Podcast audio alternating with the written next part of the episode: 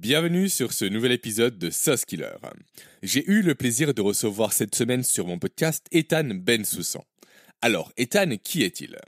Ethan est un consultant en neuromarketing, ou plutôt devrais-je dire en psychomarketing. Alors, la différence entre neuromarketing et psychomarketing, quelle est-elle? C'est une excellente question à laquelle Ethan répond dans ce podcast. Et justement, la réponse à cette question constitue l'une des principales raisons pour lesquelles j'ai décidé d'inviter Ethan. En fait, en le recevant sur mon podcast, j'avais une idée précise en tête. Je voulais chercher à comprendre ce qui distinguait le neuromarketing et le psychomarketing du marketing que je vais qualifier de traditionnel. Car en fait, sauf erreur de ma part, le but même du marketing, l'essence même du marketing, c'est justement de comprendre les mécanismes de notre cerveau pour pousser à l'achat. Et là, je pense notamment aux mécanismes de la peur ou encore aux mécanismes de l'appartenance sociale, qui sont les mécanismes, à peu de choses près, les plus puissants sur lesquels les marketeurs jouent aujourd'hui. Du coup, regarde ça, pour moi, la nuance, la différence entre ces trois domaines-là était plutôt floue, était compliquée à cerner. Et donc j'ai posé la question à Ethan. Et la réponse qu'il m'a apportée était réellement passionnante. Selon lui, ce qui distingue le marketing du neuromarketing et du psychomarketing, c'est le fait que le marketing se contente en quelque sorte de suivre des structures précises et détaillées. Des structures, on va dire, qui ont fait leur preuve durant des années et des années sans jamais chercher à les remettre en question. Contrairement au neuromarketing et au psychomarketing, où là, L'idée, avant toute chose, c'est de faire des tests. C'est de tester toutes les structures et de vérifier si elles marchent ou non. De les comparer entre elles. De mettre des éléments variables pour vérifier encore une fois celles qui dominent les autres. Et encore une fois, aucune structure ne va dominer les autres sur le long terme. Donc, constamment, en neuromarketing et en psychomarketing, on fait des tests pour justement voir quelle stratégie à un instant T est la meilleure. Et ça, ce travail-là, rapproche le travail réalisé par Ethan du travail que je fais moi au quotidien, et surtout du travail que je vous propose chaque semaine, que ce soit au travers de mes podcasts ou encore au travers de mes formations. Ethan, en fait, tout comme moi, cherchions tout simplement à comprendre le pourquoi des choses, avant de chercher à expliquer le comment des choses. À comprendre, là je vais citer mon cas personnel, le pourquoi par exemple notre cerveau n'est pas fait pour être productif, le pourquoi l'alimentation joue sur nos performances mentales, le pourquoi il est inutile pour 99% des personnes de boire un café le matin au réveil et j'en passe. En fait, comprendre tous ces pourquoi permet réellement d'agir en connaissance de cause. Cela permet réellement, surtout, c'est encore plus important, de parvenir à adapter son comment. Son comment faire pour s'améliorer. Son comment faire pour être plus performant. Son comment faire pour être plus efficace. Et ça, encore une fois, ça s'oppose aux stratégies, on va dire, clés en main, aux stratégies de facilité, comme j'aime à les appeler, où là, vu qu'on a une stratégie qui est directement établie, directement cadrée, on ne peut pas sortir de cette stratégie. Et si elle ne fonctionne pas avec nous, on ne pourra jamais comprendre pourquoi elle ne fonctionne pas. Et donc, on ne pourra jamais comprendre comment l'améliorer. Alors ça, comme je vous l'ai dit, ça ne constitue qu'une partie de mon échange avec Ethan. Nous avons parlé de nombreuses autres choses. Et là, je pense notamment au jeûne intermittent et à ses effets sur le cerveau. Nous avons également parlé de l'importance de ne jamais se limiter à son domaine de compétences pour surperformer au travail, mais au contraire de chercher à s'enrichir de domaines autres pour se distinguer des autres. Et là, Ethan cite notamment son utilisation personnelle des stratégies issues de la communication non violente pour performer en marketing. Et enfin, nous avons aussi parlé, entre autres évidemment, hein, il y a plein de choses que nous avons abordées, donc nous avons également parlé de l'importance de respecter ces rythmes biologiques pour être plus performant. Alors, tout au long de ce podcast, Ethan évoque des termes spécifiques, des termes liés au marketing. Et là, je pense notamment aux termes page de capture ou encore tunnel de vente.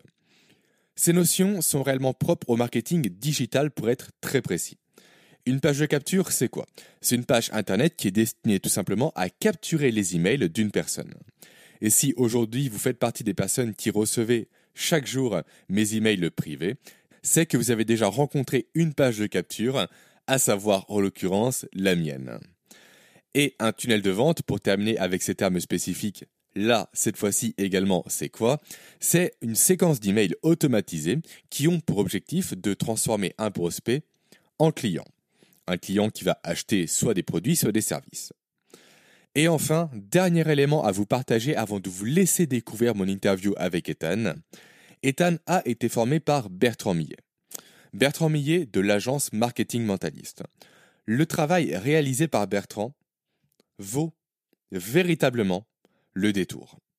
Si le marketing, la psychologie humaine et surtout, avant toute chose, l'authenticité vous plaisent, alors je vous invite réellement à découvrir le travail de Bertrand Millet au travers de sa chaîne YouTube appelée Marketing Mentaliste. Je vous mets un lien juste en bas en description.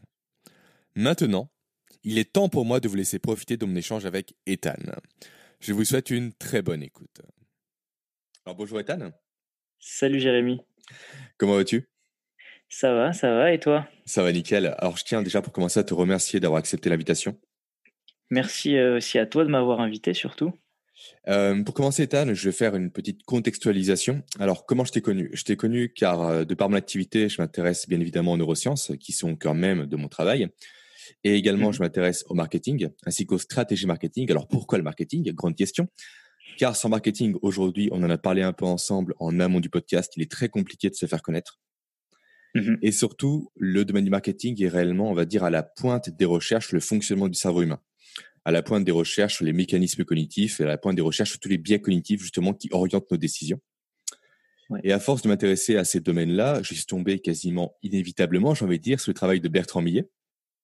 Donc, Bertrand Millet, que tu connais très bien, car tu travailles pour lui et qui tient l'agence Marketing Mentaliste. Et euh, tu es donc consultant, toi, dans cette agence, en tant que neuroconsultant. C'est bien ça? C'est ça, c'est ça. Alors moi, je, travaille aussi dans l'agence euh, WM Agency avec Bertrand. Et euh, ça, c'est une partie de mon travail en tant que consultant en neuromarketing. C'est tout juste. Et donc, tu fais d'autres activités en parallèle également, c'est ça? Alors ouais, j'accompagne aussi des clients à côté et puis on a plusieurs projets avec Bertrand sur lesquels on travaille en, parallèle à côté d'accompagner des, clients sur leur stratégie marketing. On a, on a plein de choses qui, devraient sortir très rapidement. Ça marche. Alors du coup, la première question que j'ai à te poser, Ethan, c'est qu'est-ce qui distingue aujourd'hui le marketing qui, par essence, utilise les mécanismes du cerveau pour vendre du neuromarketing? C'est quoi la différence entre les deux? Alors, euh, si on, réfléchit bien, en réalité, il n'y aurait pas forcément de différence, euh, puisque la seule différence, c'est que d'un côté, avec le marketing classique, on utilise de manière inconsciente ces, méthodes-là sans, le savoir. Et quand on, travaille sur le neuromarketing, et nous, c'est plus l'aspect d'ailleurs psychologique, ben en fait, on essaye de comprendre pourquoi ça fonctionne. Et du coup, une fois qu'on comprend ces mécanismes-là, ben on peut travailler, les approfondir. Donc, euh, nous, en fait, on, essaie de, prendre conscience de ce qui se passe derrière pour pouvoir l'utiliser euh, et puis le développer encore plus, euh, de manière plus importante. Donc, l'idée, c'est pas tester des stratégies un peu au doigt mouillé, façon de parler, mais c'est réellement comprendre une stratégie pour l'appliquer, mesurer peut-être mmh les résultats et après adapter et voir si ça fonctionne ou non. C'est ça. C'est plus scientifique comme démarche, en fait. Alors ça, c'est dans la théorie, ouais, c'est de toute façon, pour pouvoir optimiser n'importe quel système, c'est la démarche à suivre. Après, évidemment, il y a, l'intuition qui, rentre en jeu. Et puis, euh, c'est ce qui fait aussi euh, tout le charme du, marketing, c'est qu'on traite avec des, personnes. Et euh, la seule vraie conclusion, c'est soit des personnes achètent, soit, elles n'achètent pas. Donc, on ne peut pas prévoir à l'avance le comportement des personnes. Donc, évidemment, il y a, de l'intuition avec les modèles que nous, on, peut imaginer à l'avance, et ensuite on les teste. Et euh, comme tu dis, ensuite on analyse, on optimise, et euh, c'est tout ça notre travail. La part d'intuition est importante ou, euh, pas en termes de pourcentage? Alors, moi je dirais que ça dépend des, ça dépend des, consultants. Ça, dépend de la manière de travailler. Moi, j'accorde une grande importance à, l'intuition, à, la créativité et puis au, au feeling. Et euh, pour d'autres personnes, il faut, faut, avoir des stratégies bien, bien carrées et les suivre à la lettre. Mais encore une fois, ça dépend euh, des, des, consultants. Il n'y en a pas un qui est euh, mieux qu'un autre. C'est vraiment juste une façon de travailler. Et puis, comme toi, tu t'en parles beaucoup, il y a, peut-être des mécanismes qui fonctionnent mieux avec certains cerveaux que d'autres. Et je pense que c'est quelque chose d'assez personnel à chaque fois. Donc il n'y a pas, on va dire, de recette miracle à appliquer à tout le monde. C'est vraiment propre à un individu, propre à une personne. Jamais. Ok. Jamais, pas de recette miracle, surtout pas. surtout pas. D'accord. Et comment justement toi tu te formes par rapport à tout ça? Comment tu trouves des nouvelles idées, des nouveaux contenus, des nouvelles stratégies? Tu lis des livres, tu suis des formations, tu écoutes des podcasts, tu vas à 100% on va dire à l'intuition et tu vois si ça marche ou pas et tu réitères par la suite? Eh ben, bah, premièrement, quand moi je suis rentré dans, dans marketing mentaliste, euh, avec Bertrand Mier, je me suis beaucoup formé bah, sur tout ce qui est euh, euh, psychologie, donc CNV, hypnose, etc. donc ça, c'est une grande partie de ma formation. Et puis, en dehors de ça, bah, je, baigne un peu aussi dans, dans ce milieu-là, puisque ma mère est, psychologue. Donc, moi, c'est un domaine qui, qui, me, qui me passionnait déjà à la base. Et donc, ouais, j'ai ces livres à la maison, je les feuillette, c'est très c'est quelque chose de, qui se fait un peu sur le tas quand même. Est-ce que tu as des livres justement nous conseiller en particulier pour commencer un peu à comprendre la psychologie humaine? Ceux qui t'ont un peu marqué? euh, Ouais, il y a, y a, un livre, euh, nous, enfin moi que j'ai lu quand, quand, je me suis intéressé à la CNV, c'est, alors il me semble que le nom du, du livre c'est euh, Et si les murs n'avaient... Alors attends, je vais te retrouver plutôt le nom pour ne pas te dire de bêtises. c'est de Marshall Rosenberg. Oui, c'est pas les, les mots sont des Fenêtre ouverte. Fenêtre, c'est exactement ça. Alors attends, je vais trouver le nom exact et euh, pour pas dire de bêtises. C'est les mots sont des fenêtres, euh, je ne sais plus trop quoi. Oui, je vois lequel dont tu parles. Ah voilà, c'est ça. Les mots sont des fenêtres ou bien ils sont des murs. Voilà. donc ça livre que tu conseilles, je l'ai pas encore lu. Moi, je l'ai commandé récemment, je l'ai pas encore lu. Ouais, je le conseille parce que ça permet, euh, bah, alors en tant que marketeur, c'est intéressant pour comprendre comment les personnes fonctionnent et, mais c'est surtout aussi intéressant même dans les, les relations euh, personnelles qu'on a. Et bah, peut-être on en parlera un peu après, mais même avec les clients, parce que le marketing, c'est aussi travailler avec des personnes. Et euh, à partir du moment où on est à l'aise avec les relations, et ben on peut faire, on peut mieux accompagner les personnes sur leurs projets. Mais ça, ce qui me surprend, c'est que le livre dont tu parles, c'est un livre de communication non violente à la base, mmh donc qui est fait un peu pour désamorcer les conflits, pour mieux communiquer avec les autres. Et toi, tu l'as extrapolé au marketing? Ouais, alors ça, c'est surtout les, théories qu'on apprend avec avec Bertrand. Mais ouais, c'est le le but, trouver des des méthodes, des, des théories qui sont applicables bah, dans la relation humaine, et puis comprendre comment on peut les appliquer au marketing. C'est comme en science, on, fait créer des modèles pour expliquer des vérités sur le monde, et puis si elles fonctionnent, et ben dans ce cas-là, on prend ça comme vérité et puis on, l'utilise à plus grande échelle. Mais euh, c'est un modèle parmi tant d'autres qu'on peut utiliser en marketing. Ouais. D'accord. Donc l'idée pour être bon en marketing, en tout cas une des idées potentiellement, c'est de voir un peu ailleurs justement. C'est pas se cantonner au marketing, mais regarder un peu les domaines transversaux pour prendre des mmh bonnes idées, des pistes, les appliquer et puis tester. Moi, je pense que c'est la, la manière la plus efficace et surtout la plus amusante. Euh, quand on fait du marketing, le but, c'est de trouver à chaque fois des nouveaux moyens euh, pour atteindre des personnes, pour les faire acheter un produit qui, qui, leur sont utiles. Alors du coup, si on comprend tous les mécanismes de relationnel, et eh ben ça peut ça peut aider à expliquer certaines certains chiffres ou, ou pourquoi un tunnel ou pourquoi ceci marche ou, ne marche pas. D'accord. Et l'autre question également qui m'est venue à l'esprit, tu as parlé un peu d'hypnose lors de mm-hmm. ta formation près de Bertrand Millet.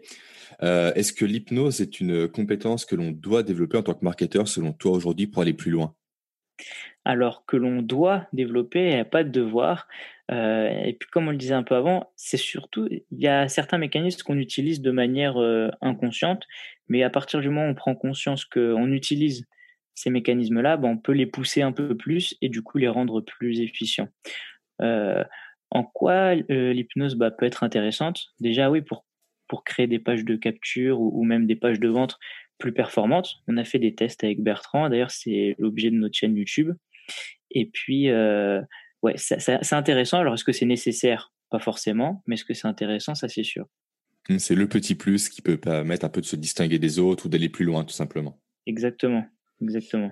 Et pour reprendre un peu euh, la chaîne YouTube que tu as évoquée à l'instant, donc vous avez fait un test avec Bertrand qui était de comparer le marketing, on va dire, traditionnel au marketing hypnotique. Et justement, mmh comparer sur le même business les deux stratégies pour voir laquelle fonctionnait le mieux. C'est bien mmh ça. C'est exactement ça. Et résultat? Alors, euh, je sais pas si tu as suivi un petit bah, peu la, la chaîne. Ça s'arrêtait en plein milieu. Exactement. Bah, c'était, la période avec le, le confinement. On n'a pas pu finir le, le, bah, le challenge. Et du coup, ça sera partie remise. Mais vous allez recommencer le challenge alors? Vous allez reprendre tout depuis le début? Ouais, bah on va essayer de le de filmer, de le refaire aussi sur euh, YouTube. Mais de toute façon, ce sont des tests qu'on qu'on mène nous dans l'agence euh, au quotidien. Donc euh, on voit ce qui ce qui fonctionne ou pas. Puis en général, les les pages qui sont construites avec en prenant conscience des mécanismes de l'hypnose, etc. Elles sont plus plus performantes parce qu'en en fait on rend les choses les plus cohérentes possibles. On essaye que ce soit le plus cohérent possible de tous les points de vue. Donc en général, ça fonctionne plutôt bien. Ouais. Parce que même, du coup, si j'ai bien compris, même si vous avez connaissance que l'hypnose fonctionne mieux qu'un marketing, on va dire, normal, vous testez les deux versions à chaque fois. Ouais, c'est de toute façon être marketeur, c'est juste faire des tests et puis ensuite optimiser comme tu l'as dit. Donc euh, s'il y a un seul mot pour euh, pour faire du marketing, c'est tester, tester, et retester encore parce qu'il n'y a pas de vérité absolue. Beaucoup de remises en question sur les pratiques, sur les choses qui marchent et qui ne marchent pas du coup. Ah, c'est que ça au quotidien. Ouais. Ce, que ce qui doit être passionnant, du coup, toujours déconstruire pour reconstruire, pour réapprendre. Ouais.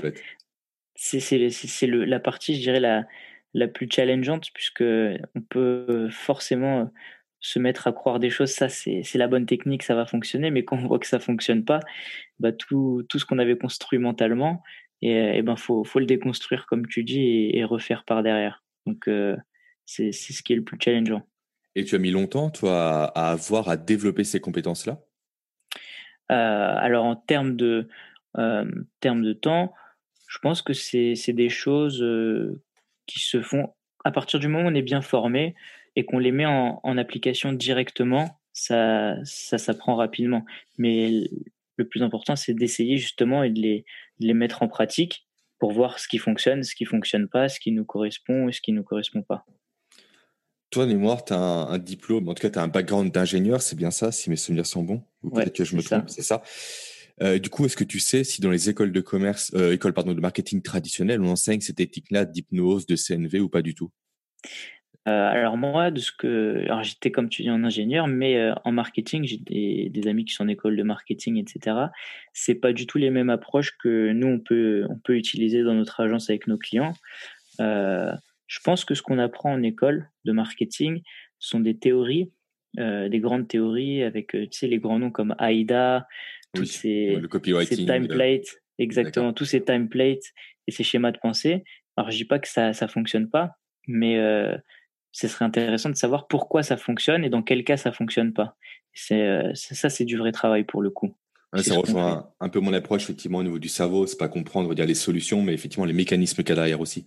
Mmh ça. Pourquoi son cerveau a tel blocage pour passer outre et pas uniquement voir la solution clé en main, qui est une solution mmh qui peut s'appliquer parfois oui, mais des fois non. Par contre, quand on comprend réellement la base d'un problème, on peut adapter sa stratégie pour résoudre le problème en question. Ouais, c'est exactement ça. Faut, faut quelque chose d'assez euh, modulable. C'est pas, comme on l'a dit tout à l'heure, il n'y a pas de, de, formule magique qui mmh. fonctionne. Donc, euh, c'est exactement ça. Mais ça demande plus de travail, par contre. Parce qu'on n'a pas d'éléments clés en main à appliquer, euh, de recettes secrètes plus de travail, je sais pas. Est-ce que euh, je pense pas que ce soit plus de travail parce que dans un cas, soit on applique une méthode qu'on a appris, soit dans l'autre cas, on, crée des méthodes sur mesure. Mais est-ce que ça demande plus ou moins de travail? Ça, je pourrais pas te dire. Plus de travail, je j'aurais dit en amont surtout en fait. Ouais, c'est plutôt surtout deux manières de travail différentes. Oui, c'est vrai. C'est plutôt ça. Euh, du coup, on parle de marketing depuis tout à l'heure, de neuromarketing même. Et la question que je me posais aussi et que je voulais te poser, si euh, c'est pardon, si les techniques que tu emploies toi sont prouvées par la science au niveau du cerveau, les effets de l'hypnose, de la CNV ou autre, ou est-ce que c'est réellement encore mmh une fois une notion de stratégie un peu au doigt, au doigt mouillé, mais pas de façon péjorative, mais plus à l'intuition? Ouais. Alors, euh, toi, quand tu parles de, science, il faudrait, je pense, faire la différence entre euh, le neuromarketing et un peu ce qu'on utilise, nous, plus s'appellerait euh, le psychomarketing. tout ce qui est neurologie, ça, ce sont des, des faits, les, neurosciences, les neurosciences cognitives sont des choses qui sont prouvées, mesurées. c'est quand on mesure l'activité du cerveau pour des tâches bien précises. Alors là, dans ce cas-là, on est vraiment dans la neuroscience et dans ce cas-là, ce sont des études scientifiques qui le montrent. Euh, par contre, quand on fait de la psychologie, comme les, les psychanalyses, c'est pas c'est pas quelque chose de scientifique. Donc dire que c'est prouvé, euh, ça serait un peu euh, mentir. Par contre, dire que expérimentalement on voit que ça fonctionne, ça c'est plus juste. Et euh, par exemple en CNV, les, les, moyens de résoudre des conflits ou de d'inhiber la violence dans, dans un discours, bah ça, ce sont des, des méthodes qui ont été prouvées et qui, qui ont fonctionné, qui ont permis de résoudre des, des réels, des réels conflits. Donc, euh, c'est plus sur ce côté-là. Entre prouver et euh, prouver par l'expérience, c'est un peu différent. Mmh, donc, ça marche sur le terrain, tout simplement. Peut-être que la science l'a pas encore démontré. Ouais. Mais par contre, sur le terrain, ça fonctionne. Je pense qu'il y a certaines choses comme qui sont qui commencent à être démontrées, comme l'activité d'un cerveau en état d'hypnose. Tu vois, ça c'est mmh des choses qui commencent à être euh, démontrées, mesurées. Mais mais c'est quand même une démarche euh, scientifique qu'il y a derrière. Mais quand on l'applique au marketing, ça devient un peu expérimental. Et c'est pas dit que ça ne sera pas démontré d'ici quelques années. Oui, oui, ça c'est fort probable. Il y a ça aussi à prendre en compte, comme les intelligences multiples qui ont été, euh, on va dire, émises, dont l'hypothèse a été émise 30 ans avant leur réelle euh, mise en ah évidence par les neurosciences. Ouais, 30 ans, ouais. Ah. Et Howard Gardner a trouvé ça en bah, 30 ans avant. C'était montré en 2015 du coup par les neurosciences et lui a commencé à en parler en 70. C'est ça. Ok, donc euh, lui, il était en précurseur 30 ans avant, c'est beau. Si tu veux, le mec avait découvert sept intelligences multiples avant mmh que la science le prouve. Et les sept ont été retrouvés, plus une huitième qu'il a émise par contre, les neurosciences n'ont pas trouvé encore cette huitième-là précisément. Mais cette c'est déjà pas mal quand même. Ça remet carrément en question les, tests de QI. C'est ça, plus tout le système éducatif aussi, qui est surtout basé sur l'intelligence logico-mathématique, donc euh, les maths, les sciences ou autres. Mmh donc tout ça, c'est remis en question. Bah, c'est remis en question. Oui et non, parce que effectivement, les neurosciences l'ont prouvé, mais est-ce que le système éducatif va évoluer dans ce sens-là C'est pas dit. Il y a ça aussi derrière toi. Tu as des initiatives comme l'école Montessori qui vont dans ce sens-là, mais ça reste assez, euh, assez minime par rapport à tout le système qui remettent en place. Ah, là, pour le coup, il faut déconstruire euh, pas une seule stratégie, c'est une société entière qu'il faut déconstruire. C'est beaucoup plus compliqué, effectivement. c'est pour ça, au final, si on résume, c'est pas dit que les techniques que tu emploies toi aujourd'hui sans réelle preuve scientifique mmh ne soient pas prouvées d'ici deux ans, trois ans, cinq ans, dix ans. Ouais. Auquel cas, tu seras un précurseur. Je ferai un podcast un jour sur les techniques d'éthane. J'espère que ce sera prouvé dans, dans 30 ans, comme ça, ce sera encore plus impressionnant. c'est ça, c'est ça. Je te le souhaite en tout cas. Super. Euh, justement, on parlait un peu de transversalité ensemble. on mhm. évoquait un peu la, la, CNV que tu appliquais toi euh, en marketing. Est-ce que mhm. l'inverse également est vrai? Est-ce que tu as appris des stratégies marketing qui, toi, aujourd'hui, te permettent de mieux communiquer, de mieux réfléchir, de mieux gérer ton temps ou autre? Euh, alors, pour répondre à ça, je dirais plus que euh, bah, ça serait le, le, premier sens que tu as évoqué, ça m'a permis de euh, l'utiliser dans les relations. Par exemple, quand on est consultant marketing, ce qui, est important, encore plus que vendre le produit, c'est de communiquer avec, euh, son client. Et donc, euh, en dehors du fait d'utiliser ces, moyens dans notre marketing à proprement parler, le marketing, ça va aussi jusqu'à comprendre le, réel besoin d'un client. Parce qu'une personne qui a besoin, un besoin de sérénité, on lui design pas une même stratégie qu'une personne qui, qui est un peu plus, euh, ou qui est moins sur la réserve et qui est prêt à, à mettre des gros budgets, etc.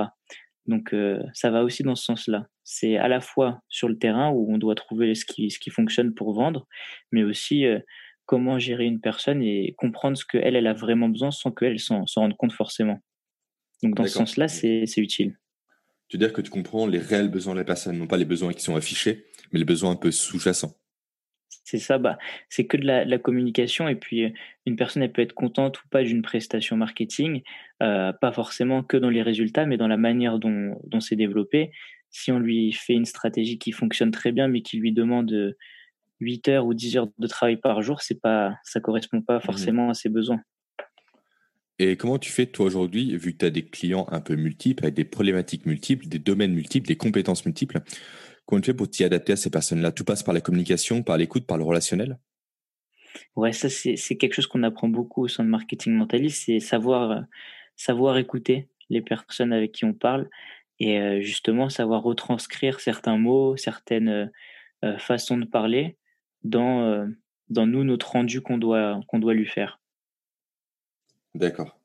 C'est pas compliqué comme, euh, comme mise en application, comprendre réellement les problèmes d'une personne euh, au cours d'un échange qui dure quoi Une heure, deux heures maximum? Bah, franchement, dans un accompagnement marketing, ce qui est le plus compliqué, c'est la relation avec le client plus que, plus que le marketing en lui-même et une stratégie de Facebook Ads ou, mmh ou, YouTube Ads. c'est vraiment la relation avec le client et c'est le plus important. Tu as déjà eu des, euh, des, échecs par rapport à ça? Où tu étais sûr d'avoir compris le problème de la personne, mais malheureusement, tu es passé à côté? Pas c'est un euh, échec réellement, mais euh, une désillusion ou, ou, une erreur, je sais pas. Ouais, bien sûr, il y a, y, a, y a, des clients avec qui ça, ça fonctionne mieux que d'autres. Et quand, quand on n'est pas sur forcément les mêmes longueurs d'onde ou qu'on essaie d'expliquer que bah, une stratégie marketing, c'est pas magique. Il faut, faut, faire des tests justement. Euh, des personnes, ça leur, euh, ça leur convient pas. Du coup, euh, et ben, dans ce cas-là, il y a la rupture, elle, elle, est faite dans cette relation client et, prestataire. Et dans ce cas-là, c'est difficile d'avancer parfois. Donc, on revient dans cette notion que les gens aiment bien avoir des solutions un peu clés en main plutôt que de devoir tout tester malheureusement. Mmh il y en a, ouais, la majorité des personnes, ce qu'elles aiment, c'est le clé en main. Euh, dis-moi sur quel bouton appuyer et puis euh, ce que ça va me faire rentrer. Euh, Comme argent directement sur ma carte mmh. bleue. D'accord. C'est ça. Ok. Et justement, faire, faire comprendre à ces personnes-là comme quoi le test est important, comme quoi l'échec aussi est important, je pense. Comment tu fais pour leur faire intellectualiser ça? Tu as des stratégies, tu as un accompagnement, tu as des mots particuliers? Comment tu fais? Ça va dépendre beaucoup des, personnes. Il y en a qui l'intègrent très facilement et qui, sont là et qui font confiance. Ils disent bah pas de souci, c'est normal, je comprends. Et quand c'est un peu moins euh, euh, clair, bah il faut faut l'expliquer. Alors comment euh, bah, en expliquant justement tout le processus, quand, quand on essaye d'expliquer comment fonctionnent les choses et qu'on, qu'on construit avec elles tout le processus euh, de manière cohérente, bah il n'y a pas de raison que qu'une personne ne comprenne pas qu'il qu'il faille tester, qu'on a besoin de, de, temps, de data pour, euh, pour pouvoir atteindre ses objectifs. Donc vraiment sur du test and learn, quoi. On teste, on voit si ça marche, on réitère ou on annule. Ok. Ouais. Puis quand on explique bien en détail le pourquoi du comment on fait ça, ça, ça fonctionne bien. Ça marche. Euh, autre question que j'ai te poser également, Ethan. J'ai été faire un tour sur le site de la WM Agency donc euh, pour laquelle mmh tu travailles également, comme tu nous l'as dit, et tu es présenté comme étant une personne qui est un pur concentré de créativité qui fait le bonheur de ses clients. Déjà, félicitations pour cette euh, présentation-là, qui est tout à ton honneur. Ouais, c'est flatteur. c'est flatteur. Et du coup, ma question, c'est en quoi faire preuve de créativité est un atout aujourd'hui en neuromarketing? Est-ce que la créativité aujourd'hui est essentielle euh, comme, comme élément à mettre en place? Le fait d'avoir eh des solutions un ben peu imaginatives, un peu qui sortent du lot, qui se distinguent, un peu parfois osées, Mmh Est-ce que c'est réellement un atout aujourd'hui qu'on doit développer pour être un bon neuromarketeur? Euh, alors déjà, c'est pas moi qui fais cette description. du coup, je suis content. tu l'avais déjà vu ou non ça. Tu l'avais pas vu Non, moi, je vais rarement sur le site du coup, mais euh, c'est cool. Euh, est-ce que c'est utile du coup la créativité? Comment on s'en sert? Alors, moi, c'est quelque chose que qui me correspond, que j'aime bien mettre en place. Enfin, tu vois, ça doit pas être quelque chose de c'est pas un processus, tu vois. Quoique, il y a des théories sur la créativité qu'on peut utiliser, mais euh, euh, non, moi, c'est quelque chose que je fais naturellement. Et pour des personnes, justement, tu vois, qui aiment bien être cadrées de ouf, euh, qui, qui, sont là pour avoir une étape bien précise, qu'on fait maintenant à, tel endroit, ça, ça c'est pas quelque chose que je fais souvent. Donc, ouais, le freestyle et, et, les choses comme ça, c'est, ça correspond un peu plus à ce que je fais. Il y a des clients avec qui, justement, quand ils sont un peu dans, dans cet esprit-là, ça, ça marche euh, tout de suite et beaucoup mieux du coup, parce qu'on a plein de liberté et on n'est pas obligé de se restreindre à, à, tester euh, une seule chose à la fois. On peut, on peut essayer de, de designer des choses un peu plus cool. Ça devient comment tout ça, toi? Limite, tu dors, tu as une idée en pleine nuit, tu te réveilles, tu la notes et t'appliques? Comment ça se passe dans ta tête, en fait, euh, précisément par rapport à ça? Alors, euh, écoute, moi, je, je, sais pas comment. Je prends des choses bizarres. je, je sais pas. Euh, je, m'inspire sûrement beaucoup de. Euh, comment dire Je sais que moi, j'aime beaucoup les schémas. Tu vois, je sais que dans ma tête, ça fonctionne beaucoup en schéma. Alors, du coup, d'ailleurs, c'est un peu contradictoire, mais, du coup, dès que je vois qu'on peut rajouter des certaines pièces dans un schéma, et eh ben, j'essaye. Alors, c'est c'est pas très précis là ce que je raconte. c'est pas grave, on essaye de visualiser en même temps que toi. Donc euh, là, je vois un peu un, map mind de devant moi, tu vois, qui se dessine. Exactement, exactement. C'est comme des, des map mind, et puis on essaie de rajouter des, des ramifications, on voit ce qui, ce qui marche ou pas. Et, euh, et ça, bah, ça, on retrouve tout ce processus dans un tunnel de vente. Un tunnel de mmh vente, c'est un schéma en fait. Et donc, euh, pour optimiser, c'est assez simple quand, quand on sait comment ça marche. Donc, Ouais, c'est pas très clair, mais c'est à peu près comment ça se passe. Mmh, tu vois un peu comme des, des Lego en fait devant toi que tu emboîtes au fur et à mesure, que tu déboîtes, que tu remboîtes. Ouais, c'est plus, euh, c'est plus comme ça. Beaucoup de schémas, de, tout, en, tout en visuel. Et ces schémas, tu les gardes à l'esprit ou tu les matérialises sur du papier ou sur des logiciels? C'est vraiment tout dans ta tête aujourd'hui? Euh, les deux, les deux parce que quand, sinon ça fait un, un sacré fourre-tout dans la tête. Mais euh, non, du coup, j'aime bien le papier stylo, c'est pas mal. Alors, je les regarde pas souvent, mais au moins pour les poser, c'est c'est plutôt cool. D'accord, super. Super. Et euh, est-ce que tu as sinon des stratégies, toi, de ton côté, que tu mets en place? Alors, tu m'as dit que non, il n'y a pas ce de processus, mais des moyens un peu justement de créer un cadre qui te permet d'avoir plus d'imagination, d'être plus créatif. Par exemple, un café, je sais pas, de la musique particulière, euh, des choses qui te stimulent un peu, qui stimulent un peu ton cerveau Ok. et qui t'aident à avoir plus d'imagination être plus productif par rapport à ça. Euh, bah, la seule chose euh, que je, je fais dans ce sens-là, c'est que je travaille que quand je suis apte à travailler. C'est-à-dire que je me force euh, jamais. Donc, euh, si un matin j'ai pas envie de travailler, je travaille pas. Mais euh, si un soir je suis inspiré, bah, je vais travailler le soir. Donc, euh, dès que ça vient, je travaille et je, je force jamais les choses, quoi. Et t'es plus du matin ou plus du soir, justement? Est-ce qu'il y a une vérité par rapport à ça je aussi suis plus du soir quand même. plus du soir. Et euh, le sport aussi, c'est un bon moyen de. Vraiment, à chaque fois quand on bloque sur quelque chose ou qu'on a besoin de trouver des idées, le mieux c'est de pas y penser, je trouve, et aller Mhm. faire autre chose. Là, je suis plutôt d'accord avec toi. Déjà, que le fait de respecter son rythme, c'est super important. Alors moi, à l'inverse de toi, je suis du matin. Toi, t'es du matin? euh, 100%. Euh, le soir, à partir de 19h, tu me demandes un truc, je suis une loque complète, je ne peux rien faire. Par contre, à 5h du matin, Ouais. j'attaque. Ah bah, tu sais quoi, c'est parfait. Aujourd'hui, tu m'as proposé l'après-midi pour le podcast. C'est parfait que ce soit pas le matin. Mais c'est nickel pour moi aussi parce que, en fait, début d'après-midi, j'ai un peu un petit déclin, on va dire, en termes d'attention. Donc, c'est parfait pour moi aussi, toi. Donc, c'est nickel. Mais c'est vrai que respecter ses rythmes, c'est super important. Pendant des années et des années, je me suis forcé à bosser le soir. À chaque fois le lendemain, je Mhm. revenais à ce que j'avais fait pour le déconstruire, pour le refaire. Là, c'était plus une perte de temps qu'autre Ah. chose. En plus, j'empiétais sur mon sommeil. Donc, j'étais perdant à 100%. Ah ouais, en plus. Donc, c'est vrai que respecter son Ouais, rythme, ça, en plus, c'est ta, spécialité en plus de, Ouais, de bah, comprendre tout ça. être passé par ce problème de sommeil-là m'a permis justement d'améliorer mon sommeil par la suite et mieux comprendre mon rythme aussi. Ouais. Donc c'est grâce aux échecs que j'ai connus et au fait que je me sois forcé à aller plus loin que mes limites qu'aujourd'hui j'ai connaissance de tout ça, tu vois. Donc, Bah, c'est un ouais. peu expérimental ce que tu mets en place. Ouais, complètement, complètement. Après, c'est vrai que la notion de rythme, c'est une chose qui a été euh, mise en place, qui a été pardon, développée par les scientifiques aussi. Il n'y a Mhm. pas de preuves Ouais, réelles, mais tu as les biorhythmes qui existent. Les personnes plus du Ouais. matin, plus du soir, plus de journée, etc. Et en fonction du rythme auquel tu appartiens, tu es Mhm. plus, euh, plus productif, par exemple, soit le matin, soit l'après-midi. Tu es plus à même de faire du sport à telle heure, plus à même de te coucher à telle heure, plus à même de manger à telle heure, etc. Après, ça va très loin. hein. Ils mettent même ça euh, à la sauce de la prise de médicaments, etc. Toi. Par exemple, tes, tes médicaments font plus effet sur toi si tu les prends à telle heure selon ton biorhythme. Alors, je suis pas à 100% d'accord avec ça, mais voilà, ils vont très loin dans le délire. Ok, et du coup, ouais, mais ce qui est intéressant avec ces, ces domaines-là, c'est que souvent il y a des études qui contredisent d'autres études. Alors on ne sait plus trop où donner de la tête. C'est vrai, je suis bien d'accord, d'où l'importance qu'une fois de tester.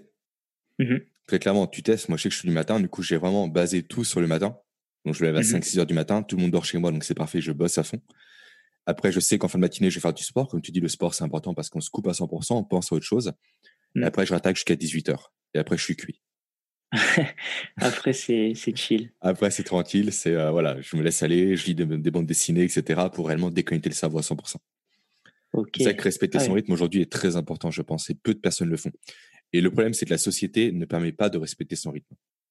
Toi, effectivement, tu Bah, bosses à ton ah ouais, compte. on nous impose, euh, C'est ça, ouais, du on 8h nous à impose 18h de en fait. lever tôt le matin. Mm. C'est ça. Lever tôt le matin, du coup, et puis euh, finir à 18h, et puis bosser de 8h à 18h. Alors qu'au final, bosser de 8h à Ouais. 18h, c'est plus occuper son temps de 8h à 18h. Parce que personne ne bosse de Mhm. 8h à 18h à 100%. Faut juste Je pense que même une personne qui est efficiente juste euh, 4 heures par jour, elle fait beaucoup plus qu'une personne qui fait du 8h-18h. Je suis 100% d'accord avec toi. Réellement. C'est pour ça que je pense qu'aujourd'hui, quand on est salarié, il faut savoir adapter son temps de travail à sa capacité de productivité.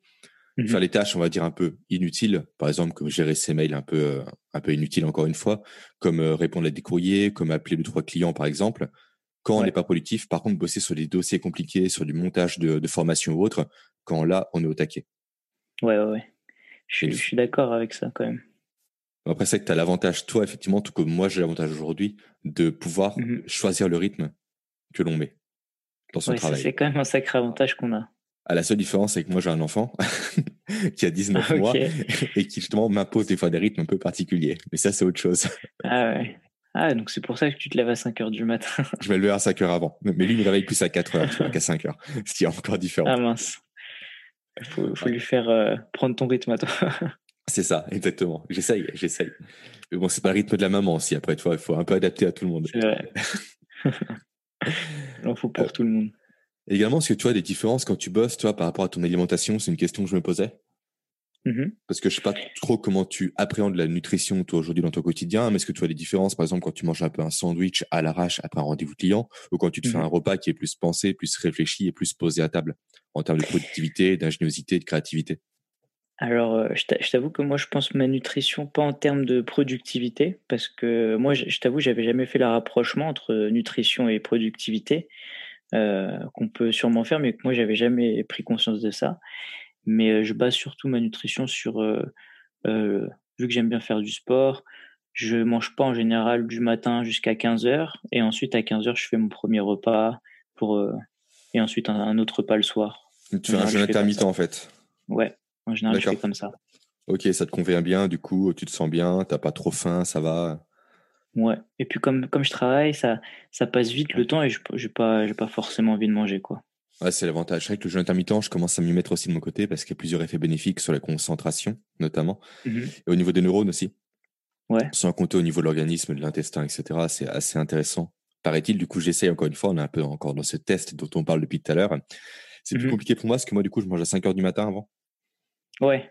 Maintenant, Mm. je suis passé à 10 heures. Donc, je t'avoue que le gap a été compliqué à prendre au départ.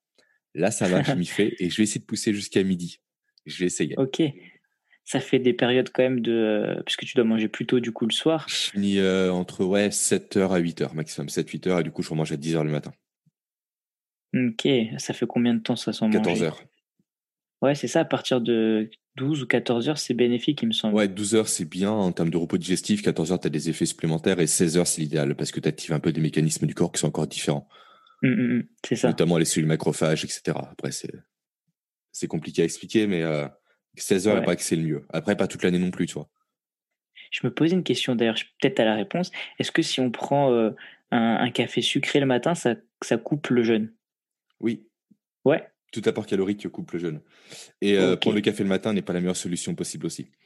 Alors, je vais t'expliquer rapidement pourquoi. Parce qu'en fait, il y a un mécanisme dans le corps humain qui s'appelle le cortisol qui permet de, de susciter l'éveil. Ok. Tu as trois phases de production de la journée. Tu as une le matin, une début d'après-midi et une vers 17h. Et en Mhm. fait, quand tu prends un café à ce moment-là, si tu veux, ton niveau d'énergie est déjà au maximum. Donc, c'est comme si Mhm. tu chargeais un téléphone qui était déjà à 100%. Ça sert à rien. D'accord. Il faut mieux prendre un café sur le coup des 10-11 heures en temps normal. Après, sur le coup des 13 heures, je crois, sur le coup des 17 heures. Là, c'est efficace.